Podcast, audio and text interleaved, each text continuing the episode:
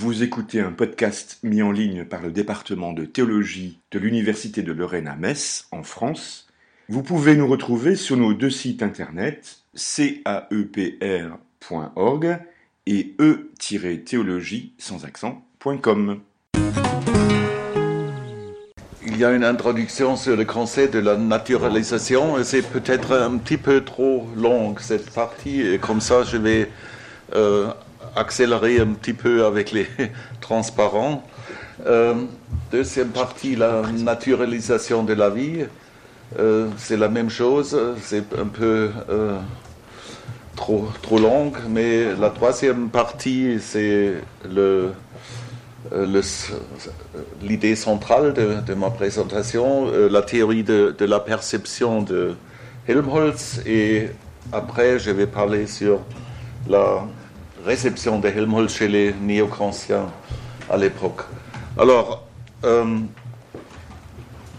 naturaliser, euh, je ne sais pas si, si, ce mot, cette terminologie est au courant vraiment en français, mais en, allemand et en, anglais, euh, c'est plus naturel peut-être.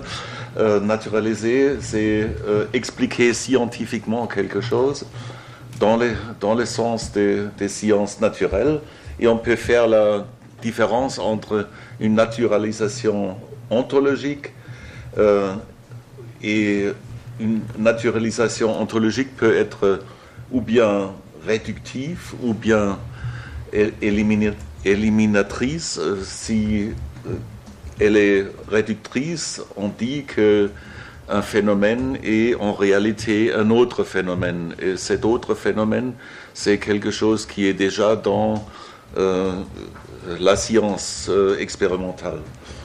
Et une euh, naturalisation ontologique par élimination, si on dit quelque chose n'existe pas en réalité, et si on a des preuves pour ça. La naturalisation méthodologique, c'est une, euh, thèse euh, moins euh, stricte. C'est, il dit rien sur l'ontologie, mais seulement sur la méthodologie. alors, une naturalisation est plus forte qu'une simple empirisation, je dirais par exemple, l'histoire, la, science de l'histoire est empirique, mais elle n'est pas naturaliste. Et le 19e siècle, à mon avis, est le, siècle classique de la, euh, des tentatives de naturaliser euh, l'homme. Et Helmholtz fait partie avec tout ça. Euh, pour avoir un certain contraste entre euh, l'école de Helmholtz et les, tentatives de naturalisation avant euh, Helmholtz, je veux euh, citer Xavier Bichat dans son Anatomie générale appliquée de 1801. Il essaie de montrer qu'il y a une naturalisation, mais elle n'est pas ontologique. Il y a une ontologie pour euh, les, sciences de la vie et il y a une ontologie pour la physique et il faut pas, on peut pas faire une, une, euh, une unité de, de toutes les deux disciplines. Euh, les, les lois sont complètement différentes dans un champ et de l'autre l'école de biophysique ou l'école de 1847 a se formé à Berlin. Euh, ce sont tous des disciples de Johannes Müller. Johannes Müller était physiologue et il a écrit euh, euh, aussi sur la théorie des de sens. et peut-être pour faire une relation avec la présentation de M. Welsen, sur Schopenhauer, c'est une génération après euh, Schopenhauer. On peut dire la physiologie, physiologie de Schopenhauer, c'est une physiologie qui était enseignée plus tôt, une génération plus tôt. Alors, le cercle autour de Müller, c'était Helmholtz naturellement, mais aussi Émile Dubois-Raymond, Ernst Brücke, Karl Ludwig et, aussi des autres. Et on peut dire que le programme était une naturalisation de tous les phénomènes physiologiques d'une façon ontologique et réductionniste. Et les modules de base sont compris comme, euh, dans la euh, physique de, de Laplace.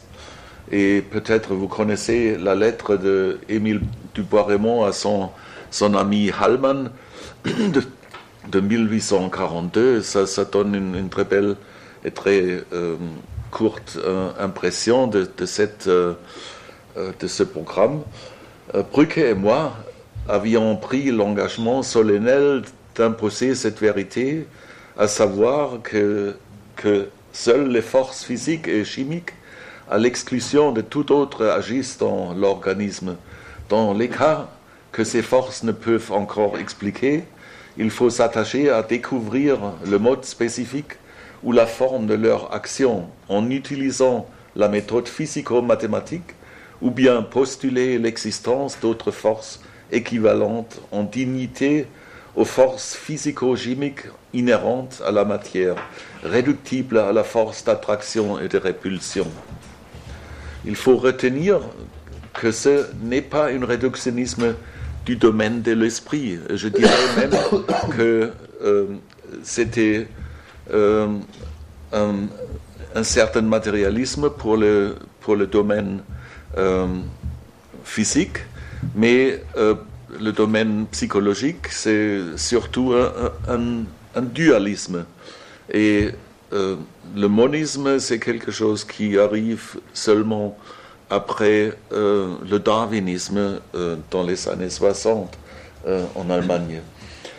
Alors, le, un, premier culminant de, ce programme était la mémoire de Helmholtz sur la conservation de, la force, euh, on dit aujourd'hui la conservation de l'énergie. Euh, et la question clé de cette mémoire était quelles relations doivent exister entre les forces naturelles diverses si un perpétuum mobile généralement ne devrait, devait pas être possible?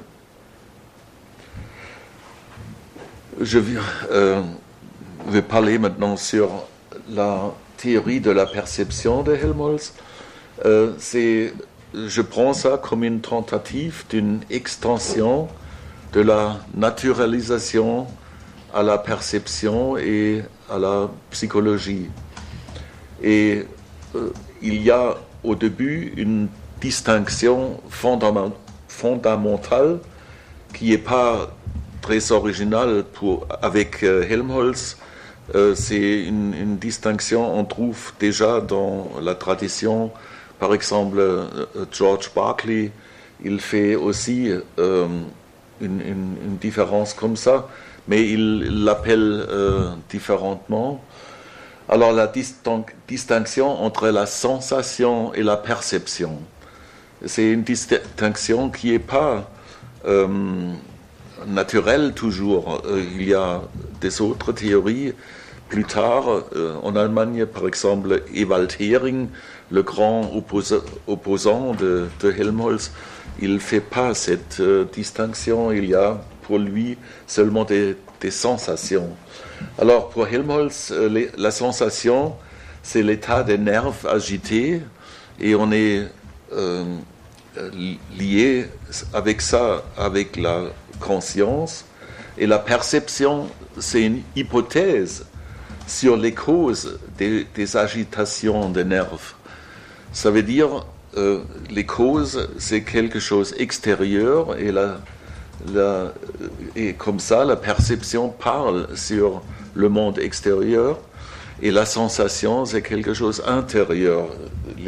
La sensation parle sur les états euh, de notre corps, de notre nerf.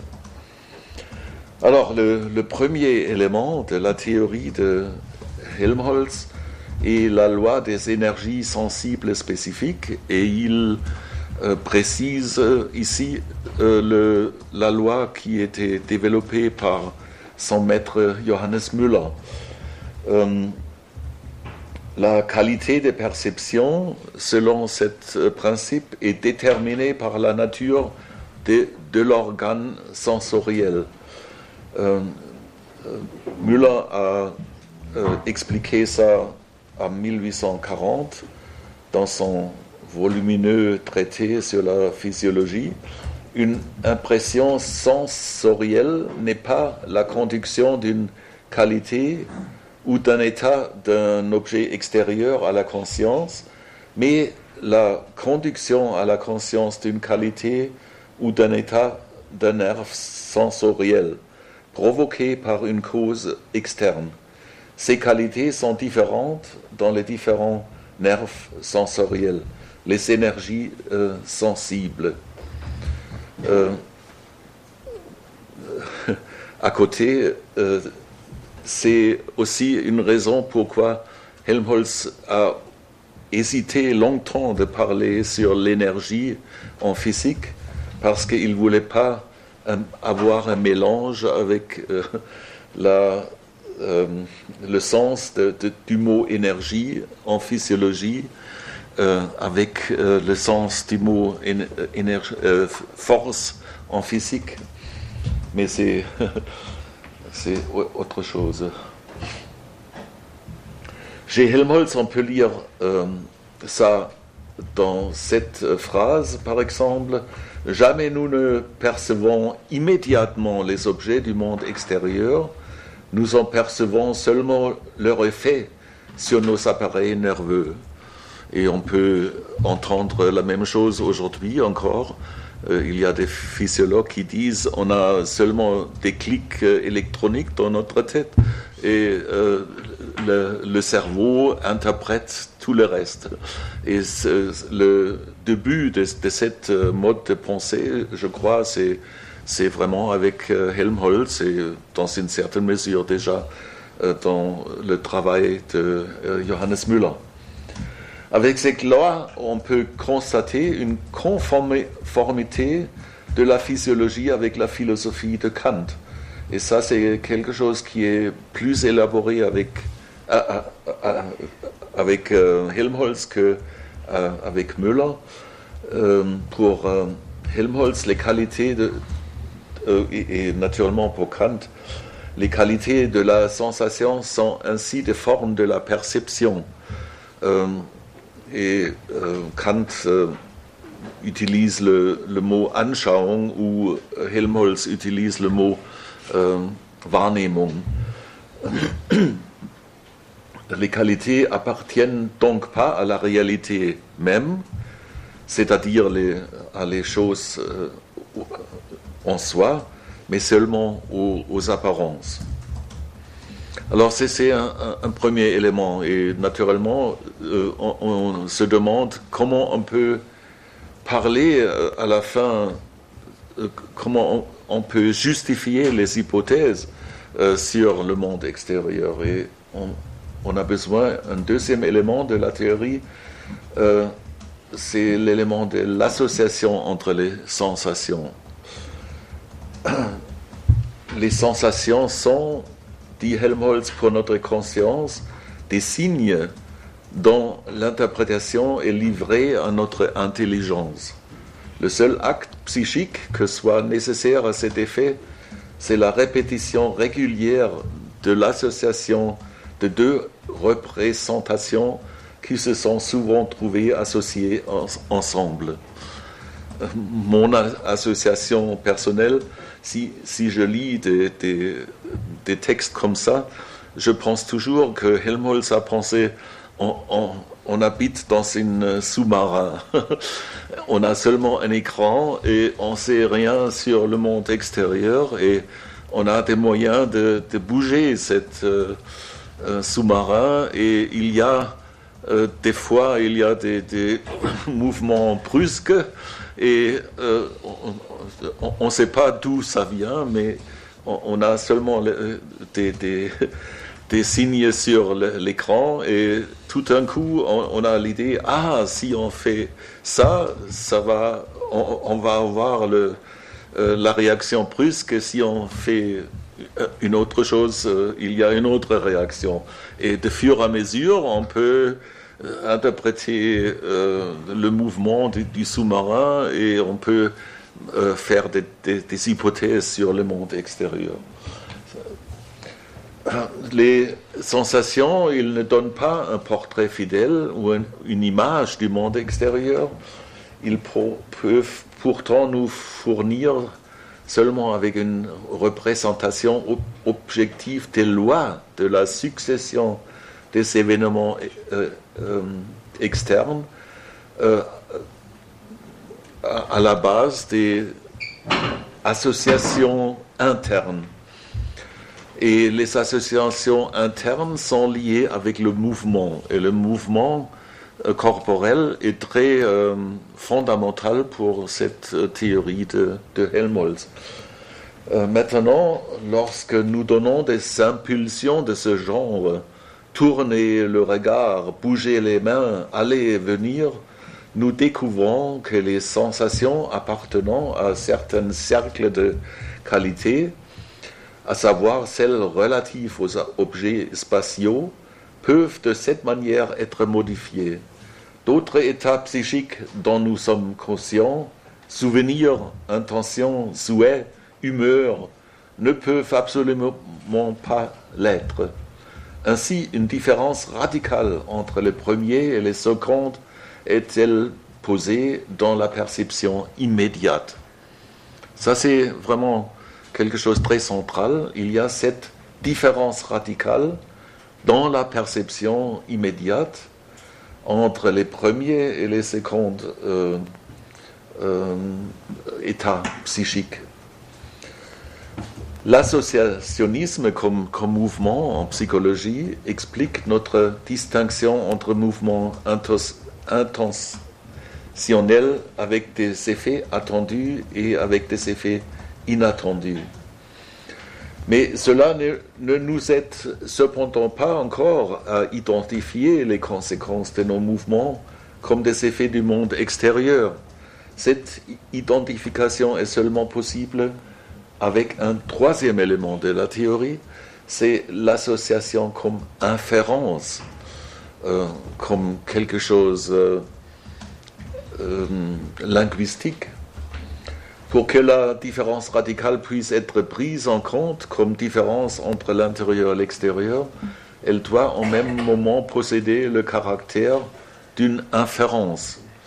En allant au fond de ce qui se passe ici, il devient évident que si le monde de nos perceptions, euh, euh, c'est une erreur euh, du traducteur, il aurait pu dire mieux Empfindung, sensation, nous mène à l'idée d'un monde extérieur. C'est seulement lorsque la variabilité de nos sensations nous fait conclure à l'existence d'objets extérieurs comme cause de ces variations. C'est de 1867 dans l'optique physiologique euh, de Helmholtz.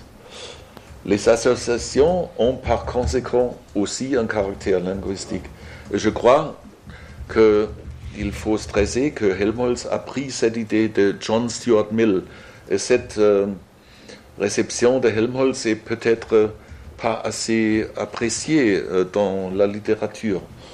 Nous avons encore à parler de la matière, manière, il écrit dans nos représentations et nos perceptions euh, se formant par des conclusions inductives. C'est dans la logique de Stuart Mill que la nature de nos conclusions me paraît le mieux analysée. J'ai une citation maintenant de John Stuart Mill de, sa logique de 1843 qui est, je crois, vraiment euh, très euh, centrale pour cette euh, pensée-là. si le raisonnement va du particulier au particulier, il n'y a d'autres conditions requises pour le rendre possible que l'essence et l'association des idées. l'essence pour percevoir la connexion de deux faits, l'association qui est la loi d'après laquelle un de ces faits éveille l'idée de l'autre. Évidemment, ni ces phénomènes intellectuels, ni la croyance ou l'attente qui en résulte ne supposent nécessairement l'emploi du langage. Cette inférence d'un fait particulier à un autre est une induction. Alors pour ça, l'importance des inférences inductives pour John Stuart Mill. Et naturellement, cette idée de Mill est étrange pour nous aujourd'hui parce que euh, pour nous, euh, une inférence peut pas être quelque chose euh, sans langage. Mais ça, c'est l'idée de, Mill que l'inférence est un principe de la logique d'un côté, mais à l'autre côté, c'est aussi une loi euh, naturelle qui fonctionne euh, au même temps que cette inférence. Et je crois que Helmholtz a, pris cette idée.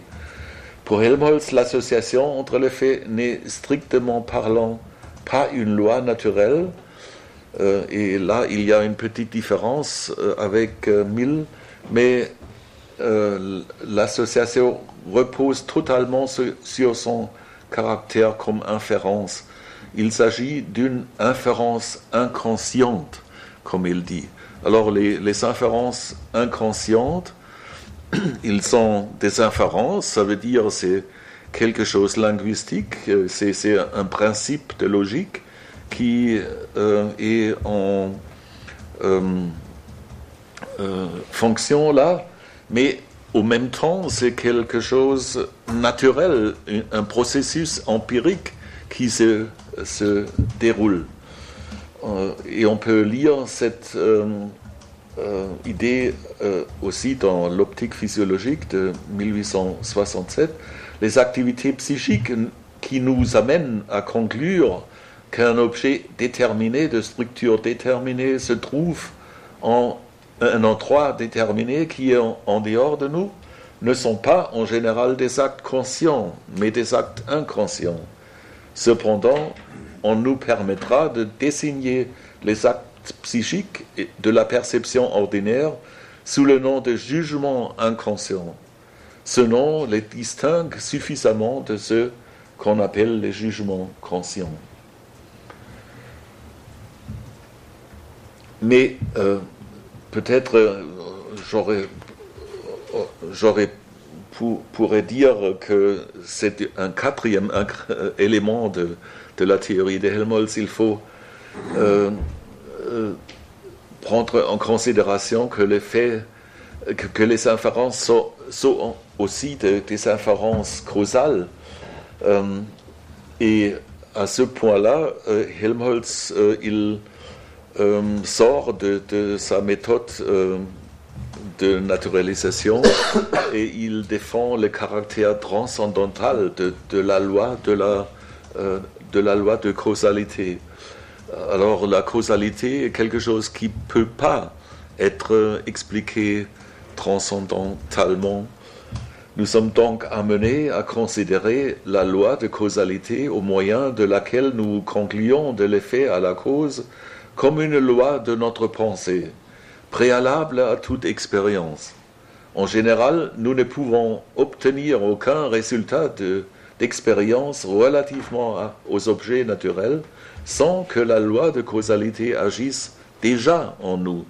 Elle ne peut donc pas être un résultat des expériences que nous faisons sur ces objets. C'est contre Mill, parce, que Mill euh, veut défendre exactement ça. Euh, la citation 11 ans plus tard et encore plus pointue, la loi de causalité est effectivement une loi donnée a priori, une loi transcendantale. L'approuver par l'expérience n'est pas possible puisque les premiers pas de l'expérience ne sont pas possible sans l'emploi d'inférences inductives, c'est-à-dire sans la loi de causalité. Euh, je viens à la réception de la théorie de Helmholtz chez les néo-kantiens et au début, il y a une réception euh, vraiment très euh, positive des, des et j'ai une citation un peu plus longue de Windelband et j'ai mis à côté l'original allemand parce que c'est ma traduction et je combats un petit peu avec la langue française et comme ça je ne sais pas si c'est vraiment euh, euh, une, bonne euh, traduction. Alors, c'est une citation de, Wilhelm Windelband et vous connaissez peut-être Windelband des, grands volumes de, l'histoire de la philosophie. Je ne sais pas si c'était traduit en, français, mais pas, tout, mais il y a une partie Une partie, oui. Euh, mais il est aussi le fondeur, fondateur d'une école de, néo-kantisme à l'école de Baden ou du sud-ouest euh, de l'Allemagne, euh, qui s'occupe plus de, l'histoire. Et, et, il est fameux pour cette distinction entre le, le idiot idiographique et le nomologique. Mais euh, c'est le début de, la carrière philosophique de Windelband et il écrit dans sa thèse d'habilitation Du jour au lendemain, une nouvelle science a vu le jour dont on ne peut pas dire si elle est plus philosophique ou plus scientifique, la physiologie du sens, un domaine dans lequel le physique et le psychique se confondent. À sa grande surprise, elle se trouve sur son chemin empirique conduite vers un point où l'accord de ses résultats avec une doctrine fondamentale de la philosophie allemande indéniablement saute aux cieux. On n'a pas besoin d'aller si loin pour voir que dans cette identité se trouve un des faits les plus grandioses et des plus précieux dans toute l'histoire des sciences.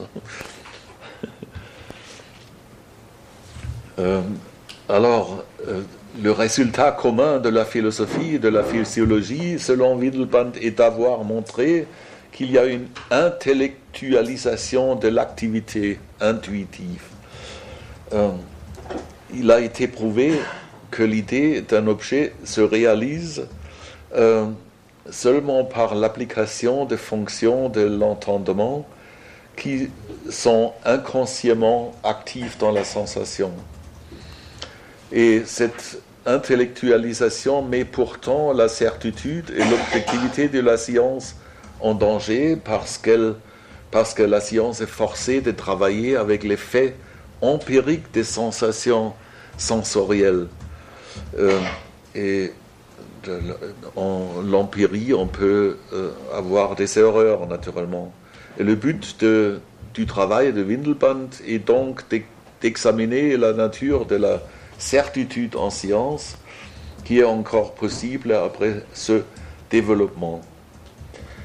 Euh, Helmholtz en 1868, c'est euh, son discours magistral sur les faits dans la perception. il, proclame pour la première fois dans une clarté et radicalité sa connexion avec euh, Kant. J'ai souvent souligné également dans mes travaux intérieurs l'accord entre la récente physiologie des sens et les enseignements de Kant. Et il dit aussi, peu avant le début de ce siècle, Kant avait développé la théorie de forme de l'intuition et de la pensée, donnée avant toute expérience. Pour cette raison, il les avait nommées transcendantales dans lesquels tout contenu de notre représentation devait nécessairement être appréhendé pour devenir représentation. Les investigations sur la physiologie des sens ont apporté dans cette direction la plus totale confirmation. On peut presque dire à un degré inattendu. Je crois qu'il faut considérer la résolution du Conseil d'intuition dans les processus élémentaires de la pensée comme l'avancée la plus essentielle de la période récente. Cette résolution manque encore chez Kant et ce manque euh, conditionne également sa conception des sciences de la géométrie comme proposition transcendantale. Mais cette unité entre philosophie et euh, physiologie de sens reste euh, pas très longtemps. en 1881, Helmholtz change la vie avec la causalité. Il dit que le principe de causalité est rien d'autre que de supposer l'universalité des lois de la nature. La, euh, die Gesetzlichkeit, euh, on ne peut pas si facilement exprimer ça en français. en allemand, ça marche mieux la, légalité, euh,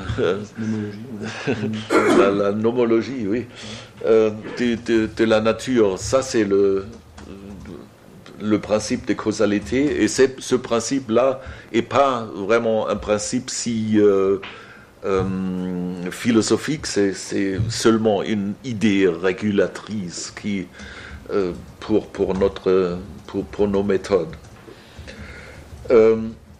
j'ai présenté seulement euh, Windelband comme euh, néo-kantien qui, a euh, fait cette réception de, Helmholtz, mais il y a des autres voix. et avec la, réjection de, ce pas, je cite un, un autre philosophe du 19e siècle qui est complètement inconnu, mais il a euh, exprimé cette critique des autres penseurs dans une clarté, inattendue. Et, pour ça, euh, j'ai euh, choisi ces, écritures, ces, ces, textes, pour donner une impression que il y a un certain désenchantement après dans les années 80 euh, en Allemagne. Euh, pour euh, Hemann, la science examine les objets physiquement et les organes sensoriels physiologiquement et elle peut conclure seulement que les objets ne rentrent pas dans notre perception et ainsi dans notre conscience dans la façon comme ils ont et agissent matériellement. Un scientifique ne peut pas faire des expériences expérience sur l'écartèlement entre les phénomènes et la chose, en soi. Pour ça, on ne peut pas parler vraiment euh, d'un accord entre la philosophie et la physiologie des sens. Et avec ça, cette euh, idée de désenchantement, je finis euh, ma présentation. Merci pour votre attention. Merci beaucoup, professeur Heidelberger, pour votre présentation. Du coup, j'avais oublié de vous présenter que vous êtes euh, professeur émérite euh, de l'université de Tübingen, mais depuis plus de 50 ans, vous avez enseigné dans beaucoup d'universités, en commençant par euh, Heidelberg, les États-Unis à Bowling Green, à l'université de Munich, à voilà, c'est tout un, un, parcours que vous avez fait. Mais donc pas 50 ans. Oui. 55. en 5 ans près, tu veux 80. voilà. Et, et, donc vous avez principalement dans les philosophies des sciences et de la logique. Oui. Je vais laisser la place à, pour des questions à la salle. Peter? Peter, voilà. Euh, question assez brève. Euh, première question, est-ce que, Helmholtz était lecteur de Schopenhauer? Parce que j'ai l'impression que sa théorie de causalité ressemble beaucoup à celle de Schopenhauer. Deuxième question, vous avez euh, fait mention du concept force naturelle, qui figure chez Schopenhauer aussi. Euh, est-ce que vous pourriez nous, indiquer les sources de ce concept dans la pensée de Helmholtz? Oui, euh, j'ai trouvé chez euh, Helmholtz une seule mention de, du nom de Schopenhauer et, c'est un jugement très négatif. dans les faits, dans la perception. Oui, c'est ça. Il, dit J'ai abandonné le, mot inconscient dans, dans, ma théorie parce que on, a l'impression que j'ai pris ça de Schopenhauer, mais la conception de Schopenhauer est complètement euh, indiscutable et pas claire et, confondue et absurde, des choses comme ça. Et c'est tout qui se trouve dans, dans ces, écritures. Et euh, il y a euh, je ne sais pas beaucoup sur Schopenhauer, malheureusement, mais il y a aussi euh, l'accusation contre Helmholtz qu'il est euh, un plagiat, plagiateur, on dit ça? Un plagieur. Un plagieur, oui. Plagiaire. Un plagiaire euh, de, de, Schopenhauer.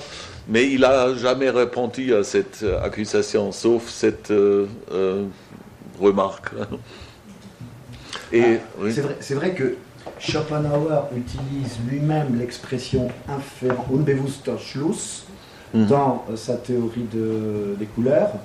Et c'est une expression que Helmholtz reprend, mais il ne lui donne pas le même sens. C'est-à-dire que pour Helmholtz, la condition de la perception, ce sont des formes de, raisonnement inconscient, de syllogisme inconscient. C'est une façon d'ailleurs métaphorique de les présenter. Tandis que Schopenhauer dit que c'est le principe de causalité qui entre en fonction sans aucune forme de raisonnement.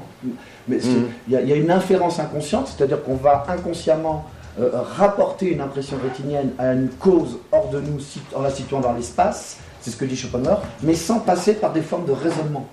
Alors que, que Helmholtz dira qu'il y a un, raisonnement. Mais l'expression inférence inconsciente a été utilisée une fois pas, ou deux par Schopenhauer. Du coup, il y a, on a pu croire, quelqu'un qui lit euh, rapidement Helmholtz peut, peut penser qu'il se contente de reprendre la théorie de mmh, Schopenhauer, mmh. alors qu'au contraire, il ajoute quelque chose de tout à fait nouveau avec l'idée d'inférence inconsciente euh, rationnelle. Oui. Merci beaucoup. Et la deuxième question, et ça c'est trop difficile à euh, vraiment répondre dans une minute. Euh, il y a beaucoup de sources pour euh, cette conception de la force à Helmholtz. premièrement, c'est une, source naturelle, c'est la, mécanique de, son temps. on parle des forces dans, le sens de Newton, naturellement. Mais euh, euh, il y a aussi euh, naturellement la, physique de Robert Meyer, Julius Robert Meyer à, l'époque. Et ça, c'est une deuxième question qui était discutée longtemps. si Helmholtz a pris des idées de, de Julius Robert Meyer sur la conservation de la force si elle est plagié euh, de, cette idée ou pas. Euh, ça, c'est une deuxième euh, source, de, une source de naturphilosophie de la conception de la force. Et il y a aussi une troisième source, au moins une, troisième source, c'est le conseil du travail, qui joue un rôle naturellement déjà dans euh, la mécanique, mais euh, à l'époque, euh, dans les années 40 du 19e, c'est quelque chose qui prend une nouvelle importance à cause du développement de, l'économie, de, la technologie à l'époque. Et on peut discerner les différentes influences dans le, la mémoire de, de Helmholtz. Mais c'est un, vaste euh, domaine pour vraiment euh, donner une, euh, un résumé court. court. Laurent, Laurent Husson. Non, il était premier, je crois. Excusez-moi, oui, Eric Beron. Vous pouvez euh, parler plus fort, s'il vous plaît Non, c'est bon. Euh, oui, c'était par rapport à Kant, en fait. Euh, j'avais juste deux questions, parce qu'il y, a un élément que vous avez évoqué, mais qui m'a troublé, c'est quand vous avez dit que pour Helmholtz, il y a un rapprochement entre sa conception de la perception et l'intuition chez Kant. Et vous avez dit qu'il conçoit le rapport à l'objet extérieur comme n'étant pas immédiat. On, a accès à notre agitation des nerfs, mais concernant euh, la cause de la perception, il n'y a pas de perception immédiate de l'objet. Donc une sorte de phénoménisme en fait. Euh, mais bon, ça c'est pas du tout kantien. Enfin, l'idée qu'il euh, n'y a pas de rapport immédiat à l'objet extérieur. D'ailleurs, enfin, on en a parlé un petit peu hier. c'est précisément ce que combat Kant. L'intuition empirique, c'est quand même un objet euh, qui nous est donné. Et si on devait passer par la médiation du, contenu de sensation et faire une hypothèse sur ce qui est extérieur, on se retrouverait dans une perspective qui est peut-être celle de Berkeley. Où, euh, donc il y aura une primauté de l'expérience subjective au sens physiologique et euh, on ne saurait pas si le monde extérieur nous est donné comme tel, vraiment. donc on serait dans le fameux sous-marin dont vous avez parlé. enfin, c'est vrai que, ça, c'est un point qui me trouble un peu. Enfin, quel, est le Kant euh, qu'il pense mobiliser quand il pense que sa théorie de la perception correspond à la théorie euh, de l'Anschauung empirique de Kant? Et ma deuxième question, mais qui est liée en fait à la première, c'est le rapport entre sensation et perception. Euh, effectivement, ça, ça, consonne un peu. enfin, la question sur Schopenhauer, ça m'a fait penser. Parce que ce que dit Kant dans les anticipations de la perception, c'est que la sensation a une grandeur intensive, donc elle a un degré, et elle correspond à ce qui, dans l'objet, a aussi une grandeur intensive. Et en fait, il y a une euh, unité euh, ontologique, je dirais. C'est la même loi d'essence qui nous fait comprendre ce qu'est la sensation et ce qui, dans l'objet, correspond, dit-il, à la sensation. Donc pas, on ne fait pas une hypothèse sur une cause qui serait extérieure à la sensation elle-même et dont on ne saurait pas ce qu'elle est en soi. En fait, euh, dans le réel, et quand on dit que la sensation nous donne le réel, l'objet dans la sensation, l'intensité est aussi dans l'objet. Et en fait, la sensation est de même nature. Alors du coup, l'hypothèse que formule Helmholtz, est-ce que c'est une hypothèse sur une grandeur intensive qui est aussi dans l'objet? Ou est-ce que dans l'objet, il n'y a que des grandeurs extensives? Genre qualité première, euh, un peu dans, au modèle de, de Locke, qui produirait en moi des grandeurs intensives, mais en fait, entre les deux, il n'y a aucun, aucun rapprochement, en fait, aucune unité en quelque sorte. Hmm. Je prends votre question euh, comme une question si euh, Helmholtz a vraiment compris Kant. Euh, et je, reprendrai peut-être pas.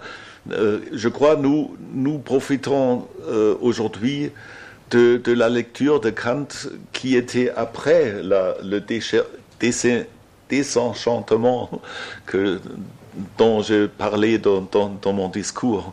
Et les néo-kantiens, après cette euh, euh, période, ils ont euh, stressé les, les idées que vous avez essayé de, développer. Mais avant ça, et de temps en temps aussi après cette période-là, il avait toujours des scientifiques et des philosophes qui ont essayé de réinterpréter euh, la chose en soi euh, dans une façon qui euh, permet à la fin une certaine connaissance de, la chose, chose, en soi. Et je crois que Helmholtz, il a développé cette idée que euh, la perception, c'est une hypothèse sur la chose en soi. Mais mhm. si une hypothèse est vraiment raisonnable, il faut présupposer trop sur la chose en soi, euh, euh, selon Kant. et pour ça, ce n'est pas possible de parler, de, mettre une théorie de la perception de, cette mhm théorème euh, de Kant. Je suis tout à fait d'accord, mais il faut savoir que cette euh, façon de, lecture de Kant n'est pas euh, la seule.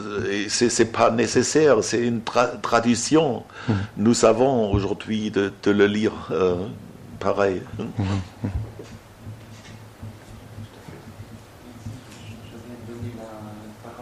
Laurent juste une question juste pour vérifier si j'ai bien compris entre sensation et perception. Quels seraient les rapports euh, de la théorie de la perception de M. Holz avec euh, Ernst Mach et son analyse des sensations? Est-ce que Ernst Mach serait un de ceux qui dirait qu'il n'y a que des sensations et pas de perception? Oui.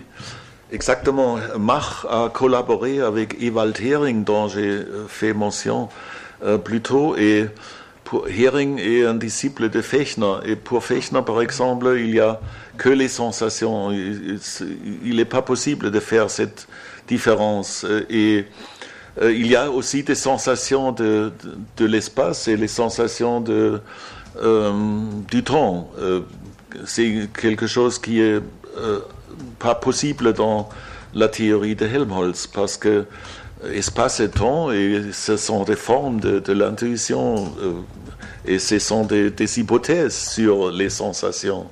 Mais euh, Fechner était très empiriste et très naïf sur cette question et il a essayé de développer toute une théorie avec cette base-là. Et, Ewald Hering, était, il était un, un physiologue euh, qui était très important pour les ophtalmologues aussi. Et, lui, il, a, il était complètement contre euh, Helmholtz et il y a une très fameuse euh, euh, polémique entre les deux. et Mach, il a pris cette idée de, Fechner et de Hering et il a insisté sur les, sensations et aussi les sensations de l'espace et du temps. Euh, et euh, il, a commencé à écrire une, un, livre sur Helmholtz, sur l'acoustique de Helmholtz en 1863, qui est très euh, begeistert, comment on dit Enthousiaste. enthousiaste sur, sur, Helmholtz, sur l'acoustique de Helmholtz et, en spécial, mais aussi sur la théorie de Helmholtz en général.